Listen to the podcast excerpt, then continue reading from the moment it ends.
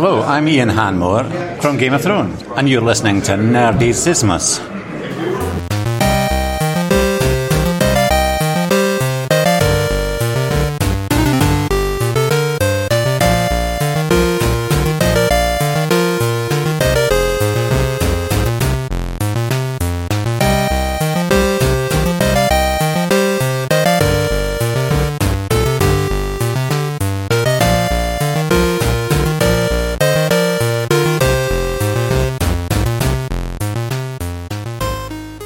Herzlich willkommen zu einer neuen Ausgabe von Game of Nerds, dem Game of Thrones Podcast hier im Rahmen von Nerdizismus. Und die neue Staffel steht vor der Tür und dann haben der Michael und ich uns gedacht, dann sollten wir vielleicht mal wieder in das ganze Thema reinkommen. Und dazu haben wir uns einen ganz besonderen Gast eingeladen, nämlich den Jan. Hallo Jan. Hallo. Vielleicht verrätst du mal selber, was du mit Game of Thrones am Hut hast. Ja, ich bin ähm, Visual Effects Producer bei Pixomondo und arbeite seit der zweiten Staffel an den visuellen Effekten von Game of Thrones mit. Würdest du sagen, die haben sich seitdem signifikant verbessert, seit du dabei bist? Natürlich, auf jeden Fall. Ja, also Game of Thrones hat ja an sich schon äh, ordentlich vorgelegt ähm, und es wird auch von Staffel zu Staffel mehr ähm, an äh, visuellen Effekten, was da reingehauen wird. Und das ist natürlich alles nur seitdem ich dabei bin. Für alle die, die uns jetzt zum ersten Mal hören oder neu einschalten, wir fragen unsere Gäste immer nach unserem Nerdfaktor auf einer Skala von äh, 1 bis 10, natürlich nicht nach unserem, sondern nach deren Nerdfaktor. Und deswegen, Jan, wie hoch ist denn dein Nerdfaktor und worin bist du denn Nerd? Ähm, also ich würde meinen Nerdfaktor irgendwo bei 7,5 ansetzen. Das habe ich neulich erst gemerkt, als ich äh, die Sendung mit der Maus mir angesehen habe. Die schaue ich immer noch regelmäßig sehr gern. Und äh, da war der Vorspann, ich weiß nicht, wer es gesehen hat, aber da war der Vorspann in einer anderen Sprache und ich dachte mir, sag mal, das ist doch klingonisch. Und am Ende war es klingonisch. Ähm, und meine Freundin hat mich nur sehr komisch angeguckt, dass ich das erkannt habe, weil die überhaupt nicht in der Thematik drin ist. Ähm, also wie man schon merkt, ich komme aus der äh, Sci-Fi-Ecke, was das angeht. Das heißt, äh, Star Trek und Star Wars ähm, war, hat mich seit meiner frühesten Kindheit begleitet. Und dann hast du dich noch so ein bisschen jetzt in das Thema Visual Effects reingenördet. Ja, das auch. Wenn nur als Beruf macht man das, glaube ich, nicht, oder? Ja, also bei vielen bei uns äh, tatsächlich auch eine Berufung. Ähm, es entsteht natürlich durch die Liebe zu Film an sich, also das ist natürlich auch mit dabei, aber Sci-Fi und äh, auch Fantasy wie Game of Thrones ist natürlich was, was prädestiniert ist für Visual Effects. Ähm, und dadurch bin ich so drauf gekommen. Also das erste, woran ich mich so erinnern kann, wo ich gedacht habe, wow, das sind Visual Effects und das würde ich doch auch gern mal irgendwie selber machen, ähm, war Stargate tatsächlich von Roland Emmerich, ähm, wo ich gedacht habe, so wow, also das war jetzt was, da weiß ich, das kann man nicht echt machen, das muss aus dem Rechner kommen ähm, und nicht irgendwie aus äh, mit, mit irgendwelchen optischen Tricks gemacht worden sein. Ähm, und deswegen habe ich gedacht, ich schaue ich mir mal an, wie das Ganze so funktioniert. Wie alt warst du da? Oh, wann lief denn der Film? Oh, Anfang der 90, 94, ja. 94, dann war ich 13 damals. Und dann hat sich die Berufswahl also dahingehend dann verändert. Ich meine, damals waren die vor allem diese Effekte um die Helme rum, ja, also wie die dann so automatisch Genau, einklappen, war ja. ja. Ähm, die waren damals schon ziemlich beeindruckend. Das stimmt. Mhm. Ja. Also das war das, was, was, wo ich wirklich gedacht habe, so, wow, dieser Helm und so weiter. Das, das, also das kann ja nichts anderes gewesen sein. Alles andere wusste man, okay, vielleicht noch Modelle und so weiter. Aber der Helm, wow, ja, da war es vorbei. Ich selber großer großer Stargate-Fan fand an dem Film, den ich heute heutzutage immer noch gerne gucke, eigentlich ähm, das Stargate selber am geilsten vom Effekt, weil egal wie viele Folgen die Serien hatten, egal was man in anderen Filmen gesehen hat, diesen Wassereffekt da drin, Mhm. der ist heutzutage immer noch ziemlich beeindruckend, finde ich. Ja, doch. Aber war das, war nicht sogar ein, war das nicht sogar ein praktischer Effekt? Also die haben die nicht äh, was ins Wasser fallen lassen und das dann auf den Film kopiert? Das kommt der aus dem Rechner? Also ich war jetzt meine, ich dachte immer, das ist halt ein Objekt ins Wasser geworfen mit einer Unterwasserkamera gefilmt, das dann im Grunde, weil du siehst ja das ja immer nur von immer nur im Profil und nie von vorne, wenn ich mich recht entsinne. Erst in der Serie siehst du es dann von vorne. Ähm, ich dachte, das wäre immer einfach so, wir haben uns ins Wasser pluppen lassen, haben das drüber Ich gelegt. glaube, ich glaube, es gibt auch in Filmszenen von vorne. Wo man es äh, sieht. Ja. Und das war auf jeden Fall auch. Gut, das könnte ich aber auch filmen, indem ich einfach von, von unten filme. Das kriege ich ja auch hin. Also da hatte ich jetzt gar nicht gedacht, dass das aus dem Rechner kommt. Also aber ich kann mich auch irren. Ich habe mich Fall. nie mit damit beschäftigt. Jetzt bist du aber, und das sollte man vielleicht auch noch erwähnen, für alle, die ähm, jetzt noch nicht so genau wissen, ähm, was du jetzt mit Game of Thrones zu tun hast, bei einer Firma angestellt, die heißt Pixomondo. Die sitzt in Stuttgart und in Frankfurt. Sonst noch irgendwo, habe ich das vergessen? Äh, ja, also wir haben in Los Angeles, Vancouver, Toronto, Peking und Shanghai. Okay, so groß äh, ist das Ganze Ja. schon geworden. Die unter anderem eben auch für Game of Thrones die Effekte macht, für Fast and the Furious Mhm. habe ich gesehen, Shania Chronicles und was macht ihr noch so? Bridge of Spies habe ich Äh, gesehen. War einiges. Und ja, Wonder genau, Woman, glaube ich, äh, ne? Den, Genau, aktuelle Wonder Woman ähm, ist äh, vor kurzem erst äh, fertig geworden. Nee, äh, doch, nee, Wonder Woman, genau. Justice League arbeiten wir gerade. Ja, also so alles, was halt visuelle Effekte braucht. Ähm, wir arbeiten auch an ganz normaler Werbung. Also wer zum Beispiel gerade aktuell äh, von Stiel, dem Kettensägenhersteller, äh, Werbung im Fernsehen sieht, äh, da gibt's so eins, wo so aus, einem, aus einer Hecke so ein Monster wächst und dann holt die Frau die äh, Gartenschere raus, also die elektrische, und äh, fängt da an rumzuschnippeln. Äh, das ist auch von uns. Also äh, von kleinen Projekten bis eben Riesenspielfilmen ist da alles dabei, was man eben nicht echt dreht. Seid ihr denn bei sowas dann die einzige Effektbude an sowas? Also bei Wonder Woman oder Game of Thrones? Oder macht ihr die Drachen und die anderen machen die Armee und der dritte macht den Himmel? Ähm, also bei großen Projekten ist es eigentlich immer aufgeteilt. Es gibt ganz wenige große Projekte, ähm, an denen man alleine arbeitet. Ähm, es kann sein, dass man jetzt an, bei einem europäischen Spielfilm ähm, oder so mal äh, der einzige Dienstleister ist, der damit involviert ist. Aber bei eigentlich allem ist es ähm, aufgeteilt. Und jetzt Game of Thrones zum Beispiel die letzte Staffel, da waren es 16 Firmen, die daran mitgearbeitet haben. Wir machen hauptsächlich die Drachen, aber nicht nur. Also wir machen auch genauso ähm, digitale ähm, Set Extensions nennt man das. Das heißt, wenn wir hinten die Burg dran setzen, ähm, wenn vorne gespielt wird, ähm, solche Sachen genauso. Ähm, aber das große Projekt ist eigentlich immer aufgeteilt auf mehrere. Genau, das wäre nämlich auch meine Frage gewesen, was ihr, ob es einen speziellen Bereich gibt, wo ihr immer drauf spezialisiert seid, äh, vielleicht nur Creature Works oder vielleicht nur die Backgrounds oder ähm, ob ihr eher allgemein tätig seid.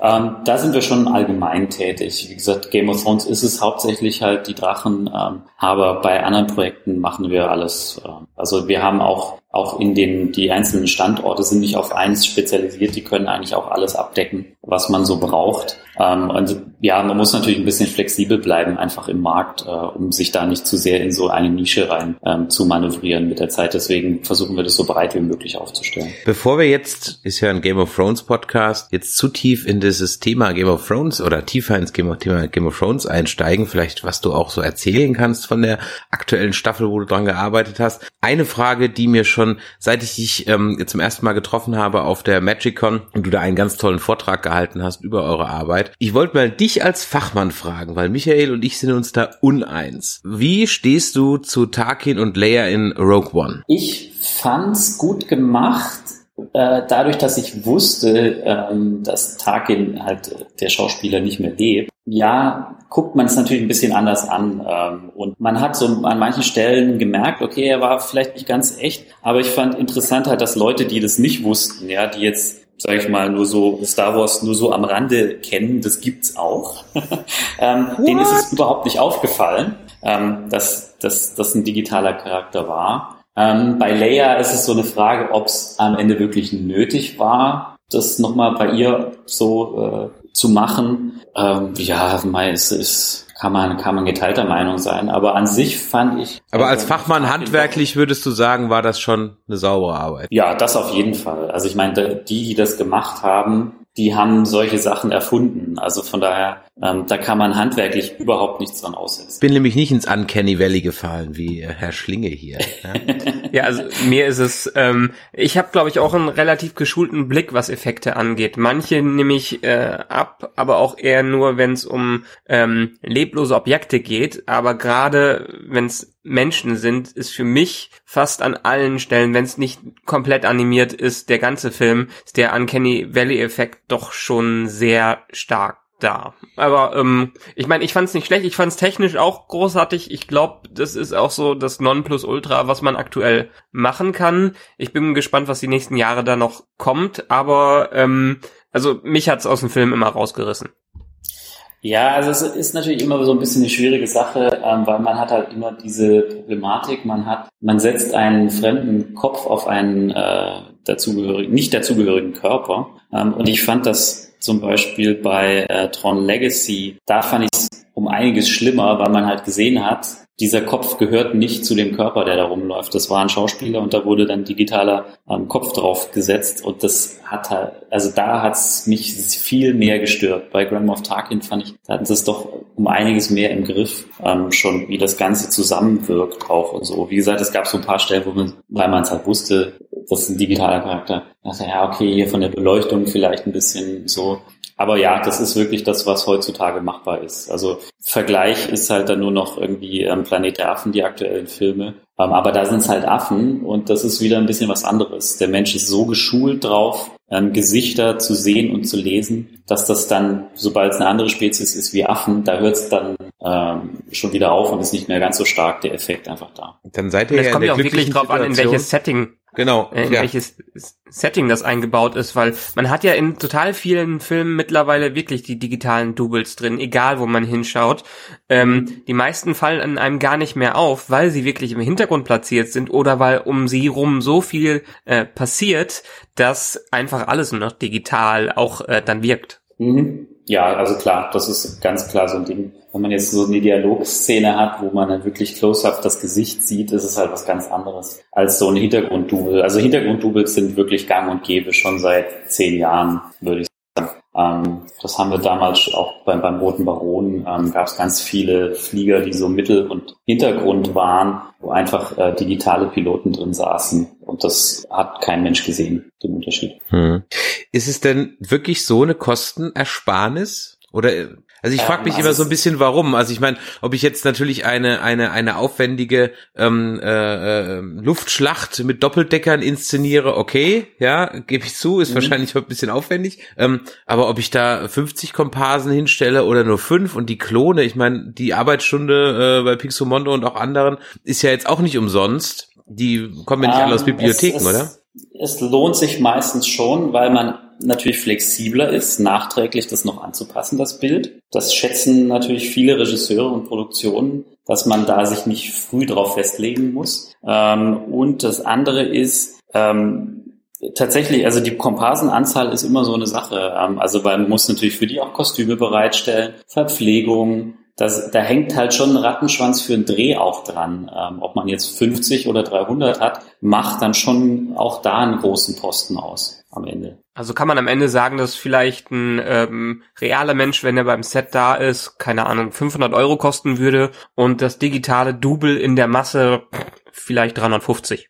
Ja, also ich habe es jetzt noch nie so umgerechnet, weil man macht meistens natürlich in den Einstellungen, wo es darum geht, da irgendwie äh, 300 Mann reinzusetzen, auch noch ganz viele andere Dinge. Deswegen ist es ein bisschen schwierig, gegenzurechnen. Ähm, aber ja, also die Produktionen würden es natürlich nicht machen, wenn sich nicht irgendwie rechnen würde für sie auch. Was jetzt natürlich für einen Grand Moff Tarkin was ganz anderes ist. Also A, der Schauspieler war nicht mehr verfügbar aus bekannten Gründen. Und äh, da ist es dann, das sind dann schon wirklich die sehr aufwendigen Sachen. Also die kosten schon äh, einiges an Geld, ähm, so einen digitalen Charakter für so lange äh, zu zeigen in äh, Nahaufnahmen. Ist das denn was, wo du jetzt so aus deiner persönlichen Privatmeinung sagst, das finde ich gut, dass wir demnächst, was weiß ich, wieder Elvis und keine Ahnung und Audrey Hepburn und wie sie heißen, in Filmen rumhüpfen haben?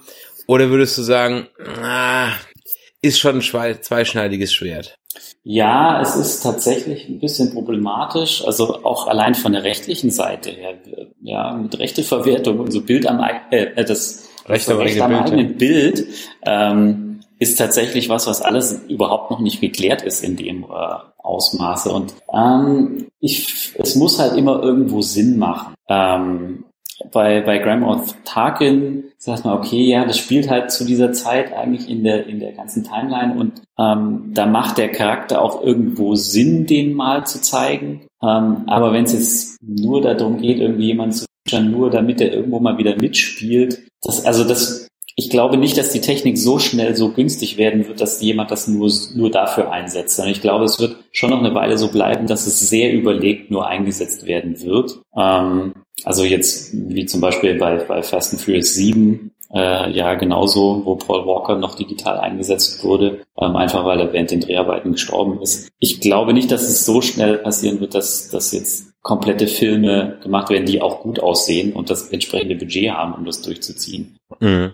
Was ich ja viel interessanter fand, ähm, für in dem Sinne, dass man digitale Menschen nicht komplett aus dem Computer äh, hochholt, sondern vielleicht jetzt, was in letzter Zeit gerade in den Marvel-Filmen immer ein Trend ist, die ähm, Schauspieler zu verjüngen, was dann mhm. teilweise wie beispielsweise bei Mike, Michael Douglas in Ant-Man meiner mhm. Meinung nach großartig funktioniert hat oder jetzt, ich glaube, das war zuletzt, war das in Civil War, wo Robert Downey Jr. verjüngt wurde, was mhm. auch ganz oder oder bei Flug der Karibik 5 ist jetzt Johnny Depp Teilweise mhm. hat's gut funktioniert, teilweise äh, nicht, auch extrem verjüngt worden. Ja, also das ist tatsächlich was, was aber schon länger gemacht wird, was nur noch nicht so prominent war. Ähm, und da ist es mehr so, es sind gar nicht komplett digitale Charaktere, also je nachdem, wie jung man sie machen will natürlich. Ähm, aber was halt teilweise gemacht wird, es gibt auch einen, einen Dienstleister, der ist eigentlich nur auf solche kosmetischen Sachen spezialisiert. Das heißt, da wird viel wirklich drüber retuschiert und gar nicht komplett der, der Charakter ausgetauscht oder der Kopf ausgetauscht, sondern es werden halt die Falten wegretuschiert oder so. Daher kommt auch oft dieser glatte Look ähm, bei den oh, ja. verjüngten Schauspielern, weil man einfach wirklich simpel drüber malt sozusagen, fast Bild für Bild, ähm, um, um die ganzen äh, Altersmerkmale wegzubekommen. Mit dem Schmierfingerwerk. Noch viel mehr. ja. Habe ich heute noch drüber nachgedacht, weil aktuell die aktuelle Staffel Supergirl, falls das einer von euch schaut, da ist Terry Hatcher äh, wieder mit dabei. Die hat ja die Lois Lane damals gespielt in ähm, mhm. Lois und ja. Clark.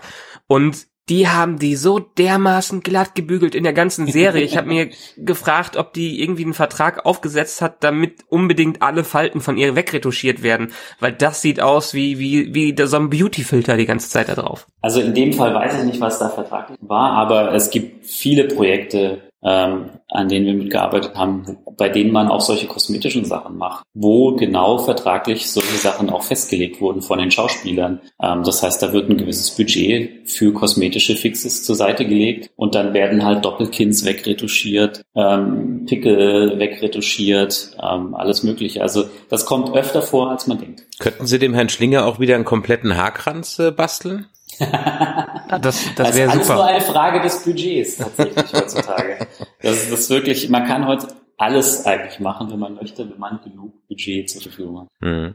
Ähm, jetzt ist mir noch eine Sache aufgefallen und dann kommen wir wirklich mal äh, zu deinen Budget-Schwierigkeiten bei Game of Thrones. Ähm, an Weihnachten lief, keine Ahnung, Herr der Ringe, Fernsehen, irgendein Teil, wurscht. Mhm. Und äh, mir ist da schon mal aufgefallen, da habe ich Spider-Man im ZDF gesehen und jetzt beim Herr der Ringe wieder. Und dann übte da der Gollum rum und der sah so grottenschlecht aus. Also so richtig künstlich. Und er gesagt, das kann doch gar nicht sein. Der sah doch im Kino nicht so übel aus. Der stach also wirklich raus. Und dann war auf diesem Hotelfernseh so alles an Enhancern angeschaltet, ja. was, was nur ging. Warum mhm. hauen diese Enhancer, diese äh, werkseitig eingestellten Enhancer bei so Bildverbesserer, bei so einem Fernsehen, so ein Digital-Character so komplett raus aus dem Bild? Ähm, Als ich die abgestellt hatte, war es wieder in Ordnung. Gibt es ja. da einen bestimmten Grund für? Ja, ähm, das kann ähm, manchmal mit den Farbräumen zusammenhängen, in denen man arbeitet. Und wenn da, ähm, also das Bild wird ja, wenn wir es abliefern, ist es meistens in einem relativ neutralen Look. Ähm, und es wird dann im sogenannten Color Grading ähm, also Farbkorrektur noch angeglichen an den ganzen Film, bekommt nochmal ein, ein spezieller Look drauf. Ähm, und dabei können halt bestimmte Sachen auch äh, ein bisschen kaputt gehen, die man im Kino, wo ja auch, wofür ja auch die Abnahme gemacht wird, ähm, sieht man die nicht, weil es eben daraufhin optimiert ist, aber das wird halt mal dann nochmal in andere Formate umgewandelt, wenn es im Fernsehen läuft. Und da kann es dann sein, dass solche Sachen schon noch mal ein bisschen mehr rausstechen, weil die einfach halt, ja, also das war halt nicht das reale Bild, was da war. Und da stechen dann digitale Elemente teilweise ein bisschen mehr raus. Ähm, und was dann halt noch so mit reinspielt, sind halt so Bildenhancer, die halt versuchen, ähm, Bewegungsunschärfe rauszurechnen und praktisch jeden einzelnen, also jedes einzelne Bild, was man sieht, ähm, scharf zu rechnen, ähm, was eben genau dem auch nochmal entgegenwirkt, dem, was man eigentlich draufgerechnet hat. Also wir rennen ja bei den Einzelbildern, die wir generieren, dann nochmal diese Bewegungsunschärfe genau wieder drauf. Und wenn dann der Fernseher versucht, das wieder rauszurechnen, kann es dann auch Aussehen, also gerade an den Rändern komische Effekte geben und die lassen dann natürlich so einen Charakter nochmal ähm, ganz anders da wirken in so einer Szene und dann sticht er eben manchmal auch so raus. So funktioniert übrigens auch digitale Forensik. Ähm, ich habe mich irgendwann mal mit dem Thema beschäftigt und äh, wie man in äh, Bildbearbeitungen rausfinden kann, auch in sehr, sehr guten Bildbearbeitungen, ähm, was, äh, dass es doch digital bearbeitet wurde. Packt man einen gewissen Algorithmus drüber und dann stechen diese Objekte auch so, weil das Bild mhm. äh, so verändert äh, wird, so stark heraus, dass man ganz klar sieht, auch wenn man es im normalen, in einer normalen Ansicht perfekt eingebettet sieht, äh, sieht man dann direkt, ah ja, das wurde digital draufgesetzt, weil ein Bild verändert wird und dadurch mhm. ja auch äh, Effekte in diesem Bild, äh, also äh, Artefakte in diesem Bild entstehen. Ja. ja, Color Grading, da kannst du eigentlich auch inzwischen fast mal einen ganzen Podcast zu machen. Also wenn das so weitergeht mhm. bei Hollywood, sind wir bald wieder beim Schwarz-Weiß-Film. Also das ist ja wirklich, also das ist ja teilweise echt äh, grausam. Gut, aber Color Grading ist ja, glaube ich, wahrscheinlich gar nicht so euer Ding, sondern ihr seid oder eure Firma oder wo du arbeitest, ist mhm. wirklich bekannt geworden, ähm, äh, einem breiteren Publikum, denn ihr arbeitet ja, eigentlich ist ja eure Belohnung, eure Arbeit, wenn man nicht sieht, dass ihr am Werk wart. Ne? Ähm, genau, ist ja oft, ja. ist ja, ist ja immer so bei, bei Special Effects Leuten, je weniger man sieht, umso besser war die Arbeit. Aber ein Highlight definitiv, und du hast es ja auch schon angesprochen, ist eure Arbeit, die ihr halt bei Game of Thrones macht. Das hast du auch bei dem Panel auf der MagicCon vorgestellt und da ganz besonders, wie ihr die Drachen macht und wie ihr eben mhm. dieses, du hast es vorhin Background Enhance gesagt, oder wie hieß das? Background? Ja, also wir nennen Set Extensions. Set Extensions, genau. Mhm. Umgebung, mhm. ja. ja. Die Drachen sind ja jetzt im Grunde genommen etwas, wo kommen die her? Also wer hat den Drachen entwickelt? Ihr äh, ein Artist von HBO. Ist der im Buch so genau beschrieben, dass ihr den gar nicht selber großartig entwickeln musstet? Wo kommt so ein, so ein Grache her? Mhm. Also das Grunddesign ähm, stand ja schon, als wir eingestiegen sind. Wir sind ja seit der zweiten Staffel erst mit dabei. In der ersten Staffel hat den Drachen oder die Drachen noch eine andere Firma gemacht. Und ähm, in der ersten Staffel war das Grunddesign eigentlich von HBO entwickelt worden. Also die haben auch ein großes Art Department, das eben solche Sachen auch entwirft und basierend darauf wurden dann die grundlegenden 3D-Modelle äh, angelegt. Es gab auch sogar eine kleine ähm, Puppe von dem Drachen. Ähm, und das haben wir als Grundlage genommen, um dann die Drachen weiterzuentwickeln von Staffel zu Staffel. Und Farbe, Aussehen, Beschaffenheit ist auch schon vorgegeben oder habt ihr da noch freie ja, Möglichkeiten? Ja, also da hat man schon ein bisschen Spielraum. Also man hat natürlich drei Grundfarben vorgegeben von den Drachen, die die halt haben. Ähm, aber dann von Staffel zu Staffel verändern die sich ja auch anatomisch ein bisschen. Ähm, und da können wir uns dann halt einbringen. Das heißt, da machen wir Recherche und gucken halt natürlich, ah, wie entwickeln sich äh, ähnliche Tiere, ähm, wenn sie wachsen einfach über die Zeit hin. Also wir haben ja angefangen, da waren die Drachen ja noch ganz klein, man konnte sie noch auf der Hand halten von der Größe her und mittlerweile sind sie ja so riesig, dass man auf ihnen reiten kann. Ähm, da hat man dann schon ein bisschen Spielraum und macht halt verschiedene Vorschläge, was man sich so vorstellen könnte, ähm, wie so die, äh, wie die Schuppen aussehen, wie die Muster aussehen, die da entstehen dadurch. Ähm, und das ist auch, was jede Staffel wieder neu entwickelt wird, sozusagen. Man guckt sich an, wir hatten das, jetzt sind die Drachen wieder ein bisschen größer geworden, können wir jetzt noch so ein bisschen in eine andere Richtung noch was mit reinbringen. Ähm, das heißt, wir, wir skalieren die nicht nur einfach größer, sondern wir gucken da wirklich drauf, wie wie kann man die wirklich weiterentwickeln von Staffel zu Staffel. Dann die wichtigste Frage jetzt, du darfst wahrscheinlich nicht uns spoilern für die nächste Staffel, oder? Keine Ahnung, ob du an der nächsten Staffel mitgearbeitet hast, aber ich habe ja da so gelesen, dass die äh, Drachen, vor allem den Drogon, jetzt so fast die Größe von einer äh, Boeing angenommen hat. Ich darf leider gar nichts zur aktuellen Staffel sagen, ja. Ja. Warum haben wir dich dann hier eingeladen? Also, so, ja, Dankeschön, ja. Liebe Freunde, das war ein schöner Podcast, ja. Ähm, nein, das habe ich mir natürlich schon gedacht. Aber jetzt mal, wie viel bekommt man denn überhaupt mit von so einem Filmprojekt? Ist das so wie, du kriegst so wenig Schnipsel mit, dass du sagst, ja, ist nett, aber mehr als ein Trailer hast du jetzt auch nicht gesehen? Das hängt vom Projekt ab. Also bei manchen Projekten steigen wir schon früh ein und kriegen das Drehbuch schon ähm, und dann entwickeln wir das auch mit dem Regisseur weiter und gucken eben, wo kann man mit visuellen Effekten helfen und wo braucht man sie nicht unbedingt, wenn man es in einer gewissen Art und Weise dreht. Ähm, und bei anderen Projekten ist es wirklich so, man kriegt nur den Ausschnitt, an dem man arbeitet. Also man kriegt meistens dann so eine Sequenz und da sind halt bestimmte Einstellungen drin, die man bearbeitet und man kriegt noch das drumherum, einfach damit man weiß, wie der Kontext ist. Aber das war's dann auch schon. Und erst bis der Film dann ins Kino kommt, weiß man, was so drumherum passiert sozusagen. Also das variiert wirklich stark. Aber ist es denn auch so, dass die einzelnen Mitarbeiter bei euch vielleicht auch in Gruppen eingeteilt sind, die was wissen dürfen und dann nichts intern weitergeben?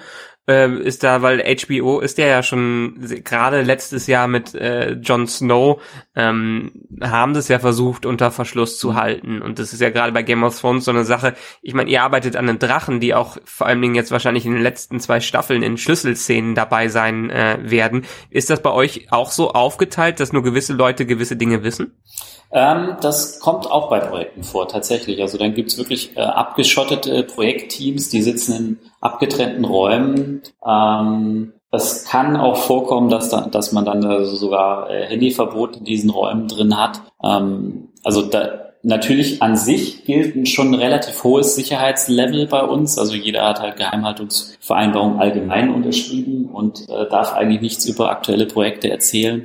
Ähm, aber es gibt Projekte, die sind dann, die legen da eben noch mal eins drauf. Das heißt abgetrennte Räume, abgetrennter Server, ähm, all das äh, kommt schon immer mal wieder vor. Wow, okay, also so geheim musste ich jetzt noch nicht arbeiten. Ähm. ja, also man hat das nicht nur bei Spielfilmen, man hat ja. das natürlich auch bei Autoherstellern. Also wir haben ja, gut, hast du ähm, natürlich vor ein paar Jahren ja, ja. Äh, mal für den Porsche Macan einen Film gemacht. Ähm, da war es genauso, der war noch nicht vorgestellt, keiner wusste äh, öffentlich, wie das Auto aussehen wird. Ähm, und wir kriegen die Daten natürlich schon vorab und da legt dann auch der Autohersteller natürlich Wert drauf, dass es keiner mitkriegt draußen. Und da sind dann genauso ähm, solche Vorkehrungen die wir treffen müssen. Äh, ohne die dürfen wir das Projekt gar nicht bearbeiten. Bist du denn projektübergreifend dort beschäftigt? Also bist ein Supervisor, vielleicht beschreibst du mal ein bisschen, was du echt den ganzen Tag machst. Ja, gerne. Das fragen sich immer viele.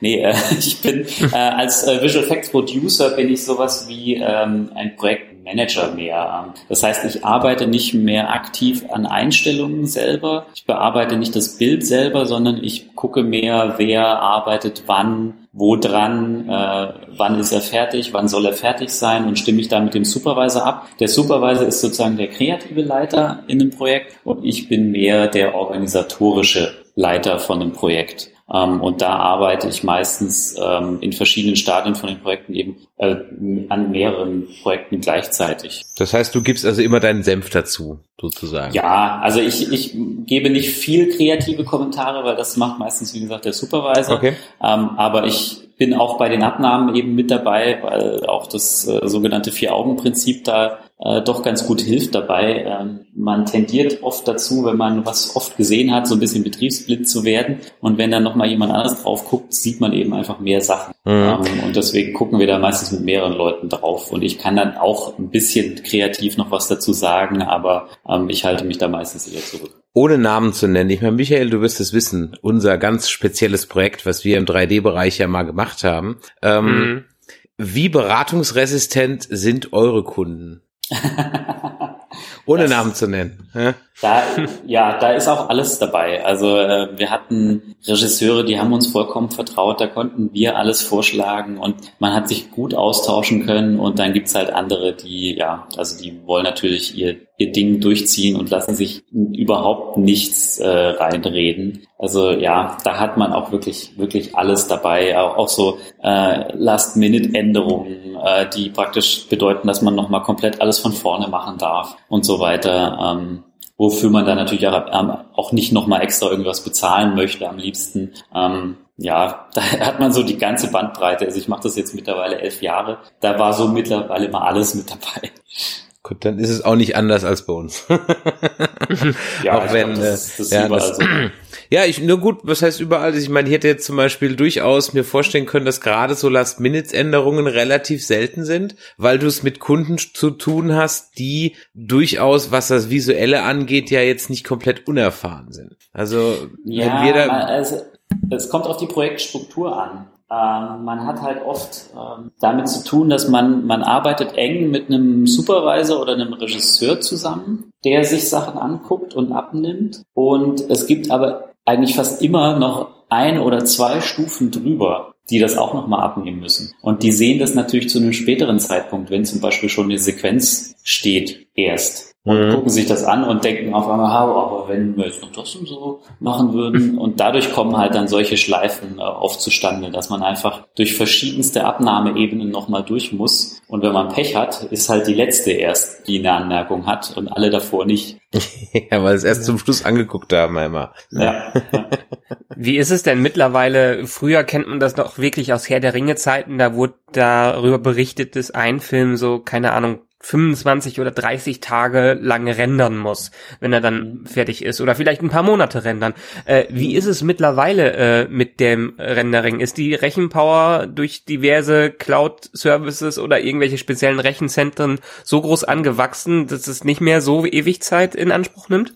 Ähm, also Cloud-Rendering ist für uns noch kein Thema in der Branche eigentlich, weil es halt Sicherheitsbedenken, rechtliche Bedenken gibt. Das Na. wird noch eigentlich überhaupt nicht eingesetzt. Was jede Firma hat, ist einfach eine Renderfarm. Das heißt, wir haben an jedem Standort, ähm, also zum Beispiel hier in Stuttgart haben wir zwei Serverräume, wo nur Rechner drinstehen, die Bilder berechnen. Ähm, das heißt, es ist natürlich einfacher geworden, solche Rechner zu kaufen heutzutage. Was aber sich überhaupt nicht geändert hat in der Zeit, in der ich das mache, ist die Zeit, die ein Bild braucht, um, äh, um berechnet zu werden. Äh, es kommen immer neue Rendertechniken dazu und die bedeuten, man hat zwar jetzt einen schnelleren Rechner da, aber man möchte jetzt doch nochmal das eine Häkchen mehr anmachen, um es noch ein Tick realistischer aussehen zu lassen, wodurch sich das eigentlich relativ ausgelevelt hat. Also über die ganze Zeit, in der ich das jetzt mache, habe ich eigentlich das Gefühl, die durchschnittliche Renderzeit für ein Bild hat sich eigentlich überhaupt nicht verändert.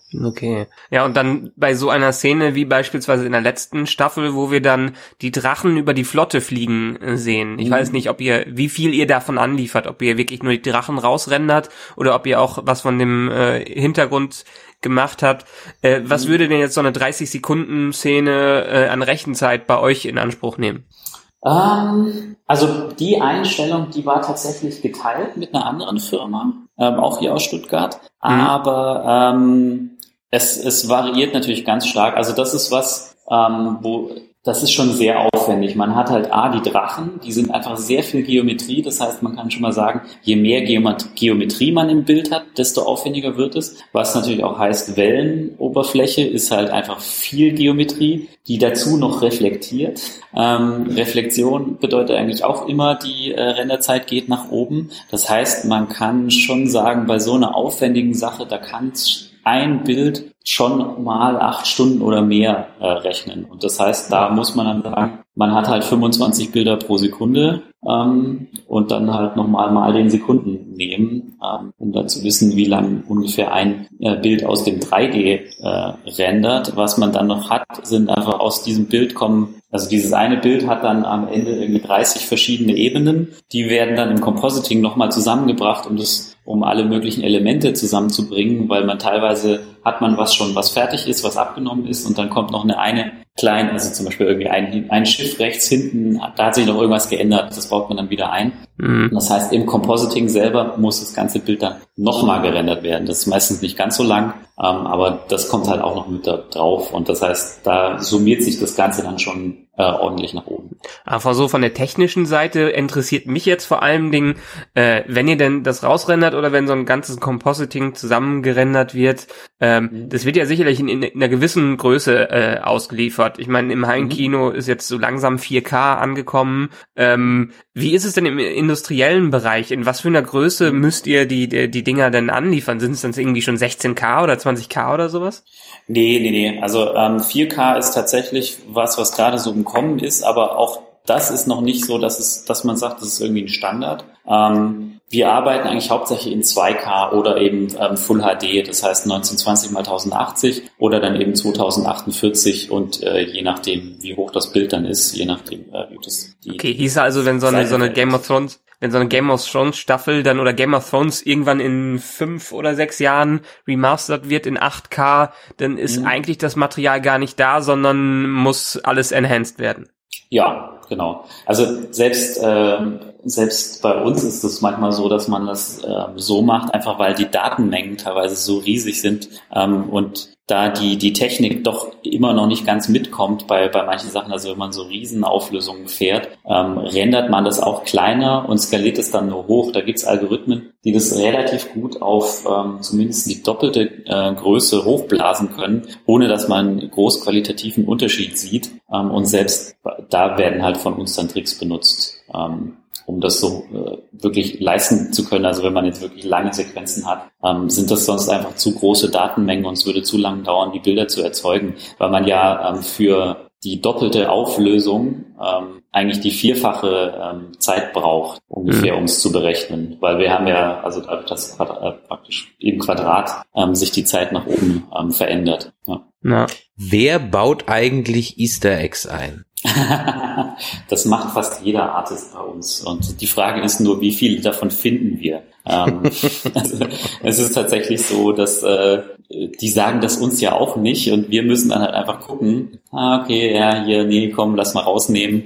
Ähm, Manche Sachen sehen wir nicht, manche Sachen sieht dann auch der Kunde am Ende nicht. Und das sind natürlich ganz kleine Sachen. Das sind auch manchmal Sachen, die nur der Artist, der es eingebaut hat, dann wirklich weiß, ähm, dass es eben so ist. Also mich hat mal ein Kollege irgendwo in der Einstellung hinten reingesetzt, weil ich ähm, wir hatten was gedreht und ich habe ähm, da den Komparsen gezeigt, was sie machen sollen und dabei lief die Kamera schon. Und das Material hat jemand genommen, mich ausgeschnitten und irgendwo hinten in der Einstellung reingesetzt.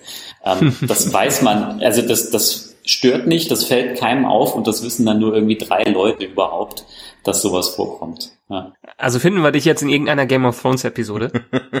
äh, nee, Game of Thrones war es nicht, das war ein deutscher Spielfilm. Okay. ja, aber jetzt aber bei ja. Game of ja, jetzt bei Game of Thrones selber, ähm, wie, wie läuft das ab? Du hast eben schon, äh, schon gesagt, äh, HBO hatte auf jeden Fall am Anfang bei den Drachen so ein bisschen ähm, das, das kreative Sagen, natürlich das generelle Aussehen davon. Aber mhm. wie ist, äh, habt ihr ähm, Einfluss auf den Dreh? Müssen Leute von euch beim Dreh dabei sein, damit auch die Drachen richtig gefilmt werden mit der Beleuchtung oder vielleicht einem riesigen Greenscreen-Konstrukt, was da aufgestellt wird?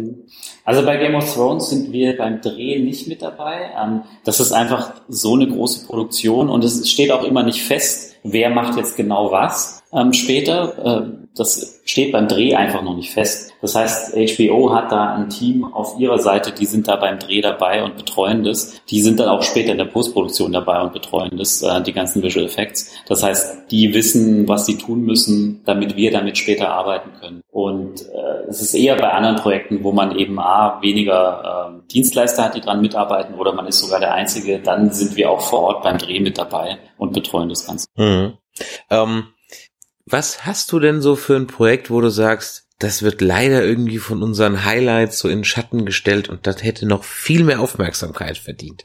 So ein, so ein, so ein, so ein, so ein Lieblings, dein persönliches Lieblingsprojekt. Muss ja kein berühmtes jetzt sein. Ja. Und du um, sagst, das sieht eigentlich kein Mensch, aber wenn die wüssten, wie viel Arbeit das war, dann. hm, also von den unsichtbaren Sachen muss ich jetzt überlegen. Also was, was in den letzten Jahren eins der schönsten Projekte war, oder es waren eigentlich zwei äh, Filme, an denen wir mitgearbeitet haben. Das waren die Dr. Proctor Filme. Die sind in Deutschland nicht so bekannt, ähm, aber in Norwegen ist äh, Dr. Proctor ein Riesending. Ähm, und das war einfach, an sich waren es schöne Filme, es ist eine nette Story ähm, und die Zusammenarbeit mit der Produktionsfirma, mit dem Regisseur war einfach super. Das waren so, also das waren wirklich angenehme Sachen. Es ist auch was Schönes dabei rausgekommen. Das kann man sich mit der ganzen Familie angucken. Ähm, und das ist halt nicht nur so so ein Nischending, aber es war leider so ein bisschen, wie gesagt, es ist leider in Deutschland ein bisschen untergegangen. Aber es ähm, bekommt man auf Deutsch, ne? Ja, ja, das okay. bekommt man auf Deutsch. Das, war eine deutsch-norwegische Co-Produktion. Das basiert auf Kinderbüchern von Jo Nesbø, der in Deutschland mehr so als äh, Thriller-Autor bekannt ist. Und in Norwegen ist der ein Superstar. Der hat da schon irgendwie alles gemacht. Also der hat Bücher geschrieben, der hat Musik gemacht. Und jeder Norweger kennt ihn und äh, kennt auch eben alles, was er gemacht hat, unter anderem die Kinderbücher. Und zwei von mittlerweile vier oder fünf Büchern wurden verfilmt bisher. Klingt ein bisschen wie Tommy Krabweis, aber der hat es noch nicht ganz zum Superstar hier geschafft. Ähm, aber ich weiß, der ja, Tommy arbeitet ganz hart dran. Also, ja. Ja. ähm, ich habe gesehen, dass ihr, äh, dass ihr auch was für Agents of Shield gemacht habt. Irgendwas Aktuelles mhm. von der letzten Staffel? Ähm, das ist jetzt eine gute Frage. Das waren meine Kollegen in den USA und Kanada, die daran mitgearbeitet haben. Und ich, die aktuelle Staffel ähm, waren wir auch mit dran beteiligt auf jeden Fall. Was Okay. wir genau gemacht haben, müsste ich nachschauen. Das weiß ich jetzt leider nicht auswendig. Ja. Das wäre noch so eine Sache, die mich interessiert hätte, weil in der aktuellen Staffel war der Ghost Rider dabei und den fand ich auch für das äh, Fernsehen äh, sehr gelungen und äh, endlich mal eine würdige Umsetzung für äh, nach den Nicolas Cage Filmen. weiß gar nicht, was ihr alle gegen Nicolas Cage habt. Man kann, Na, ich finde ja Nicolas Cage super, aber das Ja. ist halt dann, äh, ich meine, er bringt auch den Wahnsinn für einen Ghost Rider mit, aber letztendlich äh, wünscht man sich dann als Comic-Fan von Ghost Rider noch ein bisschen was anderes.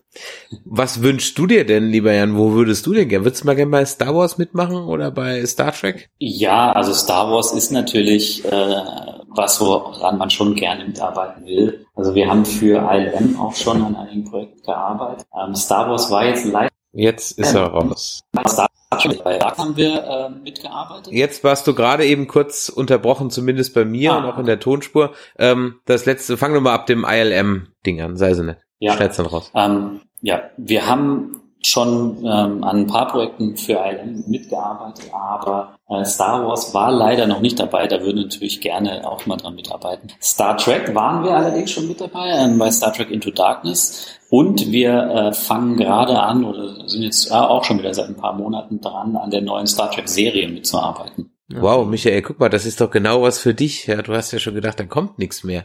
Ich meine, jetzt diese Woche sind ja die ersten Trailer äh, rausgekommen, die Mhm. ersten beiden Teaser und Ja. ähm, War da was von Ja. euch dabei? Ja, da waren auch äh, Einstellungen von uns mit dabei. Okay, wow, nicht schlecht. Das bin ich, bin ich ja, also da bin ich ja wirklich mal gespannt drauf. Gerade der Look wurde ja im Grunde, also was mir aufgefallen ist, weiß ja nicht, ob ihr Social Media Kommentare zu solchen Produktionen dann lest, aber was eigentlich wurde doch nur der Look des Films diskutiert. Über den Inhalt des Trailers habe ich fast keine Kommentare gesehen, sondern es ging wirklich nur um den Look. Ähm, das fand ich Ja, das ist auffällig. natürlich was, was heut, heutzutage schon wichtig ist, wie die Sachen aussehen. Und gerade bei so einer etablierten Welt, ähm, wo man jetzt so eine neue Zeitschiene irgendwie ähm, oder eine neue Zeit zeigt, die vorher noch nicht in der Serie oder im Film zu sehen war, da geht's dann natürlich darum, wie sehen Sachen aus und dass halt die Klingonen anders aussehen und so Sachen. Ja, da stürzen sich natürlich die Fans drauf. Ich fand auch den Trailer vom Schnitt her und so ein bisschen schwach, muss ich ganz ehrlich sagen. Also das hätte man vielleicht ein bisschen emotionaler alles rum, rumbringen können. Ähm, welchen hast du gesehen? Den Netflix-Trailer oder den CBS-Trailer?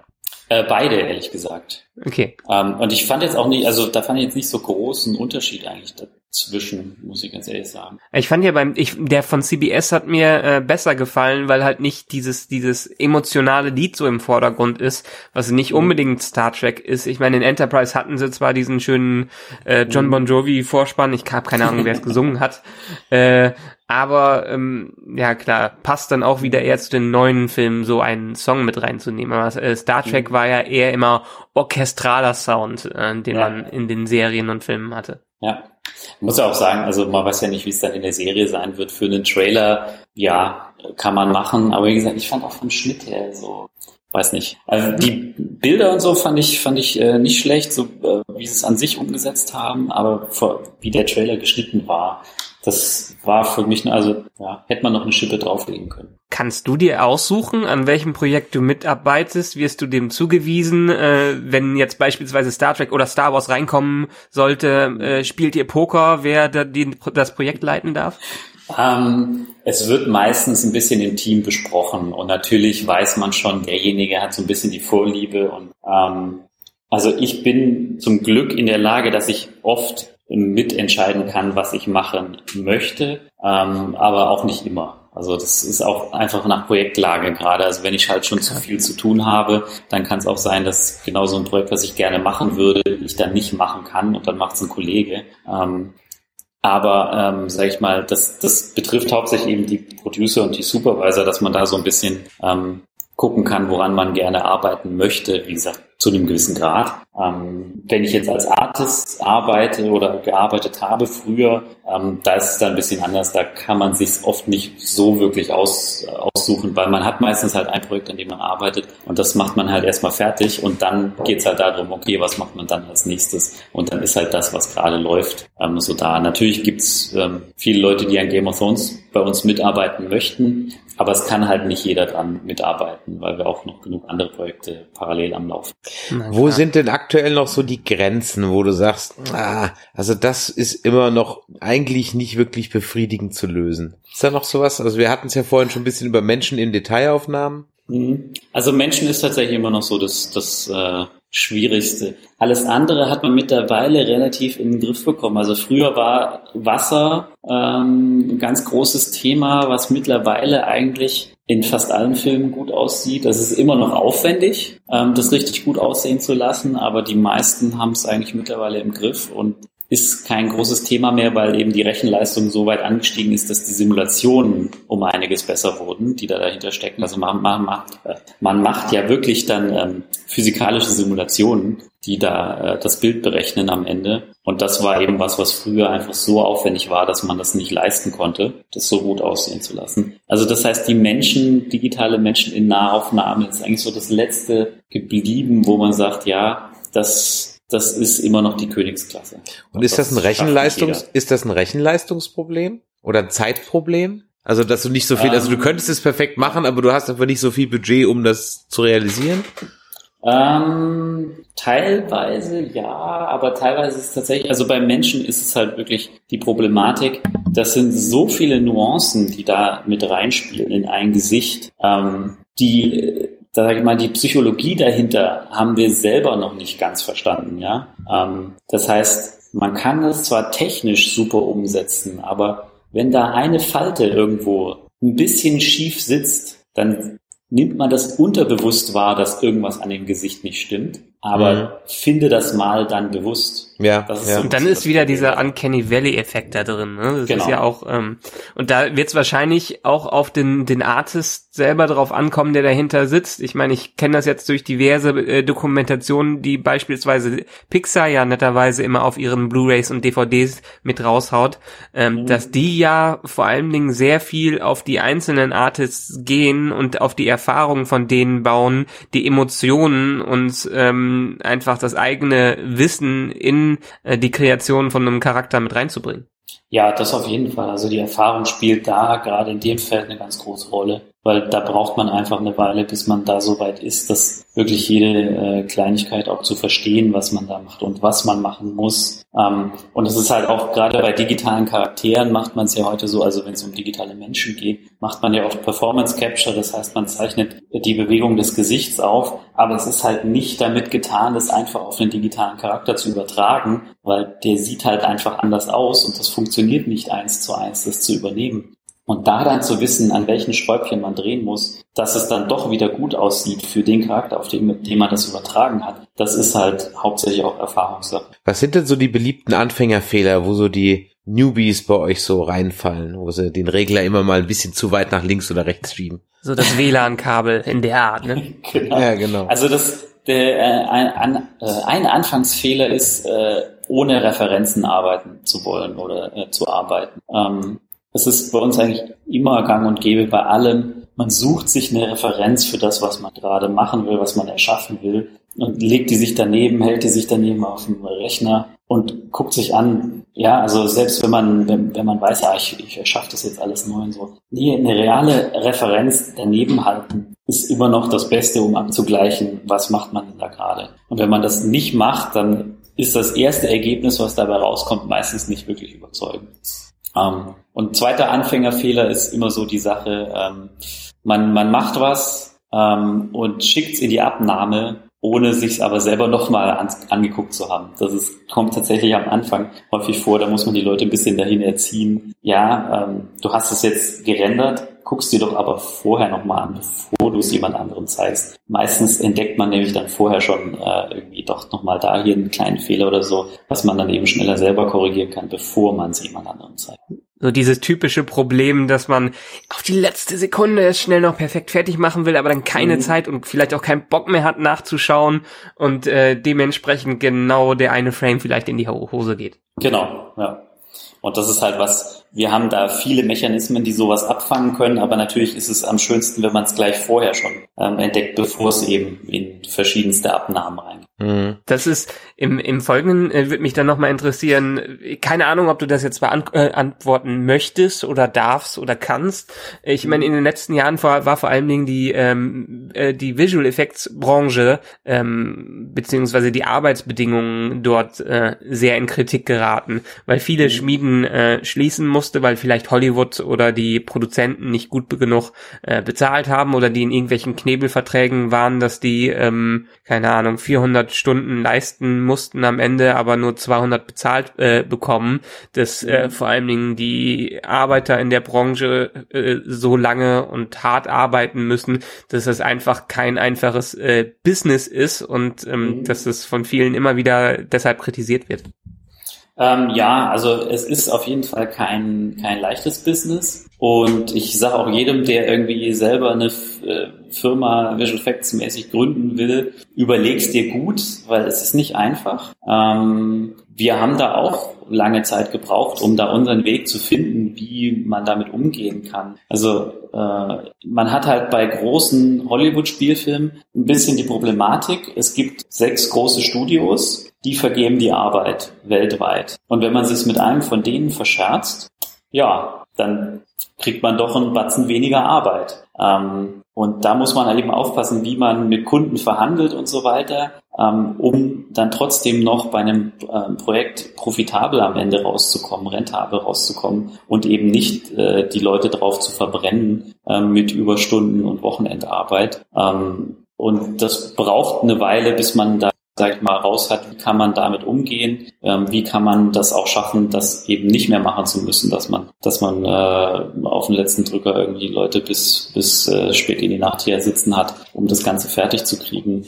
Ähm, da da gibt es auf jeden Fall, sag ich mal, Verbesserungsbedarf an sich. Ähm, es ist, es ist halt schwierig, weil es ist eine globale Branche mittlerweile. Also das ist äh, an sich schwierig, da, sag ich mal, Standards zu finden und zu definieren und alle an einen Tisch zu bekommen, um da irgendwas wirklich für alle besser zu machen, weil das Problem, was man halt auch hat, ist, es gibt halt immer irgendwo auf der Welt jemanden, der nur, damit er an einem Projekt mitarbeitet, ähm, sagt, ich mache das aber günstiger. Mhm, ähm, ja. Und daraus entstehen halt viele Probleme, die dann hinten dran äh, hängen, wie ähm, Arbeitsbedingungen an sich, wie äh, das Firmen pleite gehen. Ja. Ist Fernosten Problem? Irgendwelche automatischen Ränder Asiaten oder so?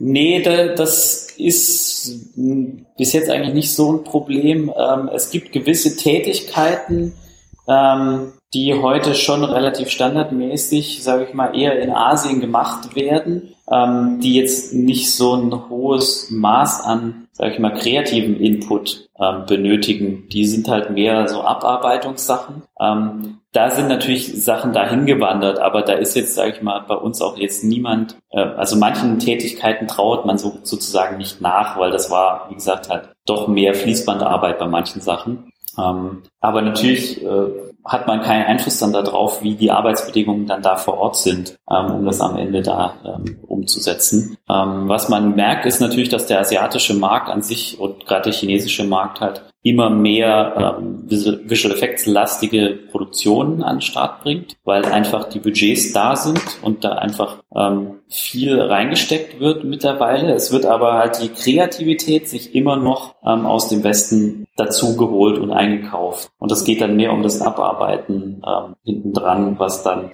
in Asien ähm, und in China umgesetzt wird. Mhm. Na, da wurde ja auch vor allen Dingen immer die, äh, ich meine, es gab ja mal diesen Witz, dass die Hälfte der Simpsons-Episoden in äh, Nordkorea äh, produziert worden sind und ich glaube, die Zeichentrickbranche, die hatte jahrelang, glaube ich, damit ein Problem, dass in Asien sehr viel günstig und unter ähm, nicht unbedingt schönen Bedingungen für die Mitarbeiter produziert wurde. Ja, das, also das war gang und gäbe und ist es auch immer noch. Also das, dieses, das ist das Business des In-Betweenings, nennt man das. Ähm, das heißt, es gibt Animatoren, die zeichnen jeden zehnten äh, Frame von der Animation und die Zwischenframes macht ein In-Betweener. Und diese In-Betweener hat man halt irgendwann gemerkt, ja, okay, da, da braucht man jetzt nicht ganz so viel Können dafür.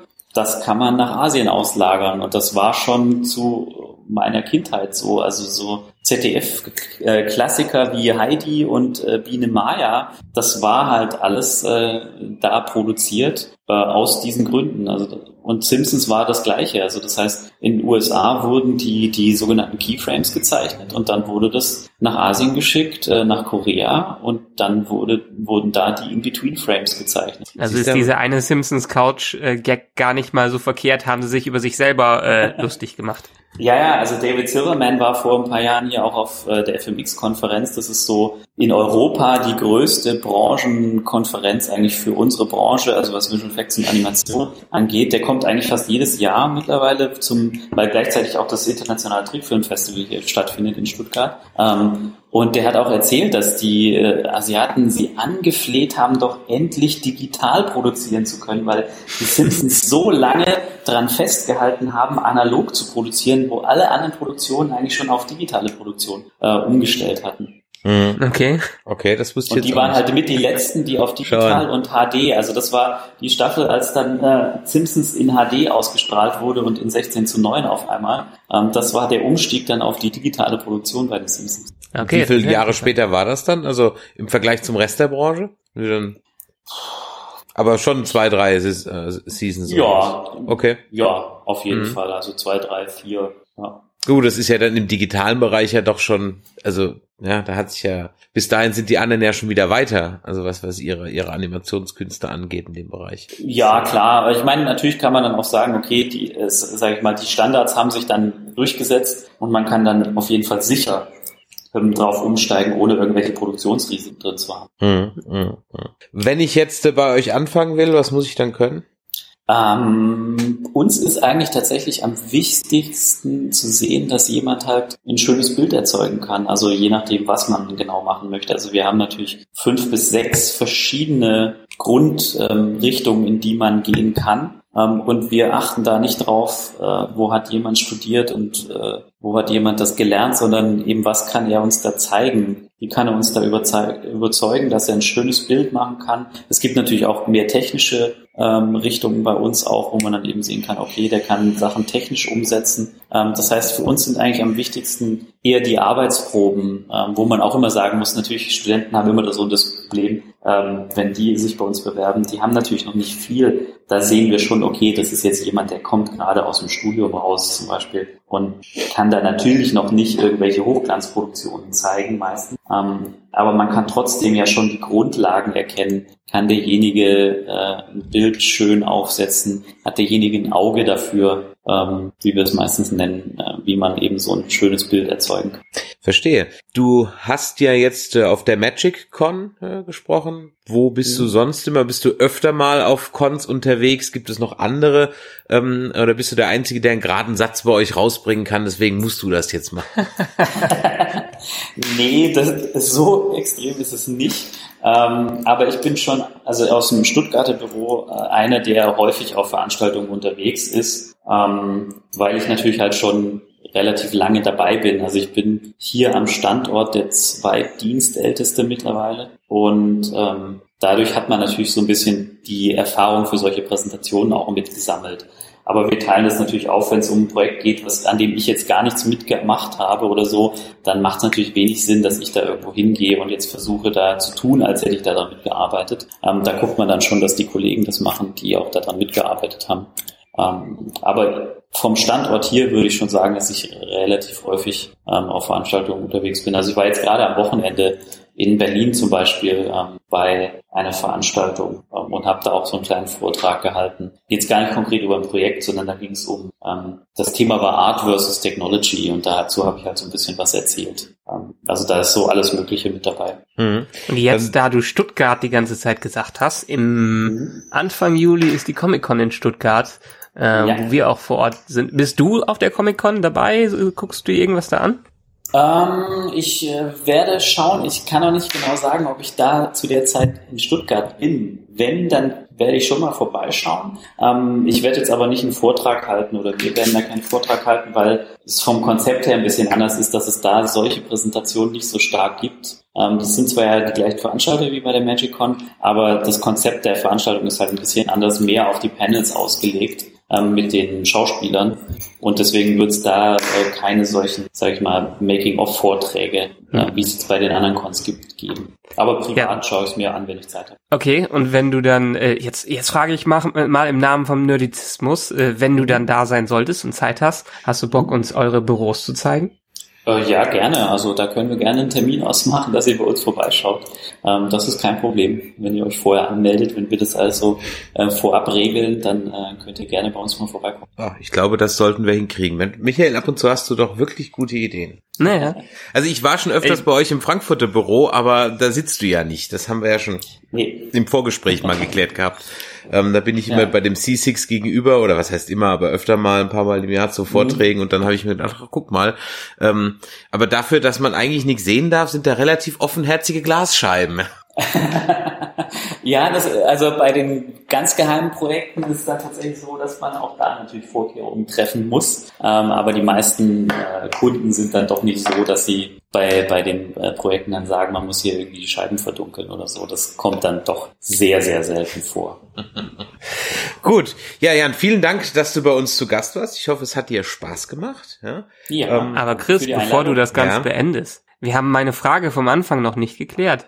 Du hast eine Frage am Anfang gehabt? Ja, haben wir doch übersprungen. Ach stimmt, du wolltest ja wieder was mit den Kohlen wissen. Genau. Ja, ich, ich wollte eigentlich, ich wollte eigentlich nur wissen, ich meine, ihr habt bei in Season 2 angefangen mit dem Ganzen, Ja. äh, bei Game of Thrones mitzumachen. Natürlich hat sich, äh, wie ich schon gesagt habe, ähm, in der Qualität, der, in den Techniken, in den Programmen, äh, vielleicht auch im Personal einiges bei euch geändert, damit natürlich die Qualität deutlich höher wird.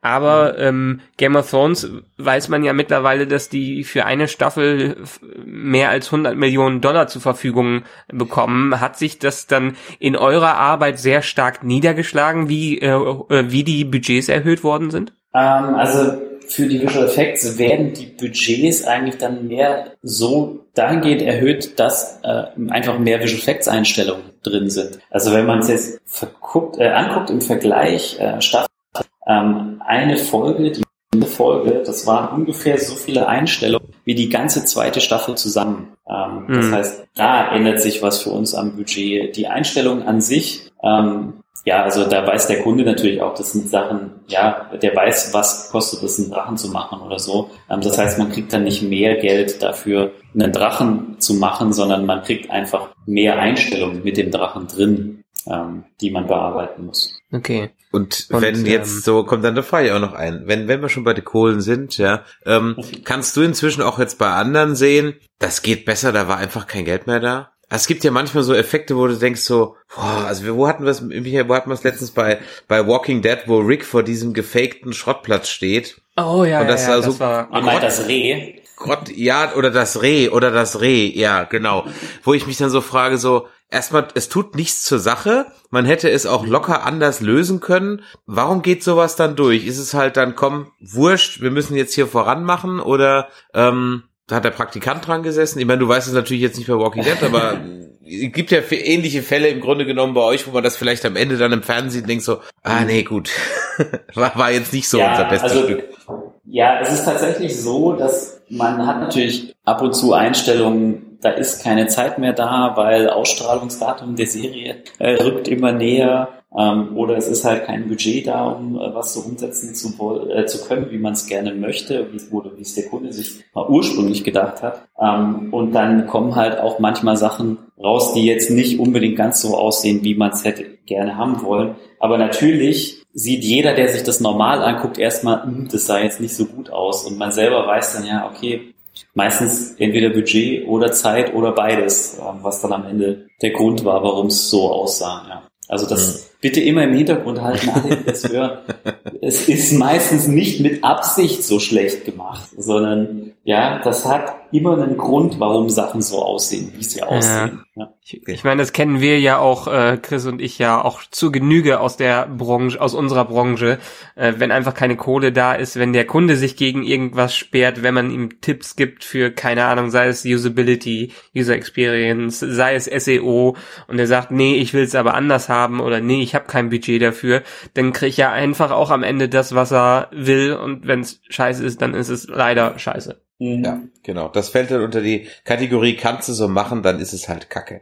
Ähm ja, ähm, dann gucken wir doch mal, dass wir demnächst mal einen Hausbesuch machen. Ja, lieber. Jan, äh, danke für, dass wir uns selber einladen durften.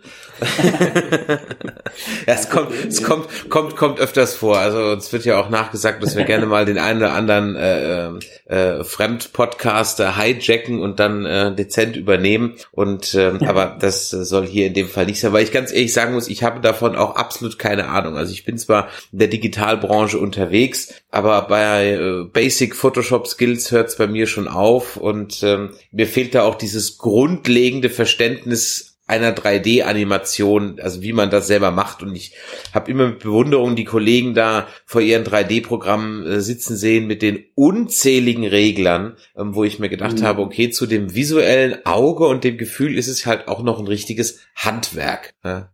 Ja, klar, also da ist schon ein Teil Handwerk mit dabei, einfach natürlich die Software allein zu beherrschen und zu wissen, wo man jetzt dran drehen muss, damit irgendwas passiert. Ähm, das braucht auch eine Weile. Ja, also nun aber, äh, wir haben übrigens immer zwei, drei Versuche, so einen Podcast zu beenden, weil dem Herrn äh, Michael dann immer noch was einfällt. Aber ist ja nicht schlimm. Ja, wer will denn immer früh genug Schluss machen? Ja, am Anfang sollte das hier eine kurz und knackige Sache werden. Ich erinnere dich an unsere ersten paar Folgen, bloß nicht länger als eine halbe Stunde. Das hört übrigens keiner. Ähm, jetzt nähern wir uns Die Leute sind nicht mehr dabei, die das gesagt haben. Ja, okay, das stimmt. Und, und jetzt nähern wir uns schon bald der 50. Nerdizismus-Folge und ich glaube, mit, mit in den ganzen Game of Thrones-Folgen sind wir schon bald bei der 160. Also dann machen wir die 100 noch voll. Dann machen wir auch irgendwann nochmal ein Best-of mit unseren ganzen Gästen. Dann treffen wir uns virtuell und feiern eine große Party. Ähm, ansonsten äh, hoffen wir mal, dass wir dich vorher aber auf jeden Fall nochmal auf der einen oder anderen Con treffen oder vielleicht nochmal zu einem Spezialthema in dem Bereich befragen dürfen. Vielen Dank, dass du dabei warst. Ich hoffe, es hat dir Spaß gemacht. Ja, danke auch für die Einladung. War Bitteschön. Und in diesem Sinne, ähm, bis zum nächsten Mal. Und das wird natürlich dann die erste Folge der, Michael, hilf mir mal, welche Staffel ist das? Achte Staffel? Ja, jetzt denk mal stark drüber nach. Oh, wir gucken so viel Serien, ich weiß es echt schon. Nummer sieben. Also, ja, wir sind also sieben. dann. Okay, sieben. Da wird's jetzt auch wieder Kommentare hageln. Also, ähm, das war jetzt das Intro zu Game of Nerds äh, zum Auftakt zur siebten Staffel. Dann hört ihr unser Review zur ersten Folge. Wir werden natürlich ein ganz besonderes Auge auf die Special Effects legen, ja, und äh, in einer täglichen Zusammenfassung dann dem Jan immer alles unter die Nase reiben, was uns aufgefallen ist. Weil uns wird ja auch immer vorgeworfen, wir machen alles so mies. Gut, in diesem Sinne, hoffentlich war ähm, dieser Podcast für euch nicht so mies. Vielen Dank, dass ihr uns eine Stunde eurer Zeit geschenkt habt. Das ist auch nicht selbstverständlich heutzutage. Und äh, in diesem Sinne, machtet Jord. Bis dann. Tschüss. Tschüss.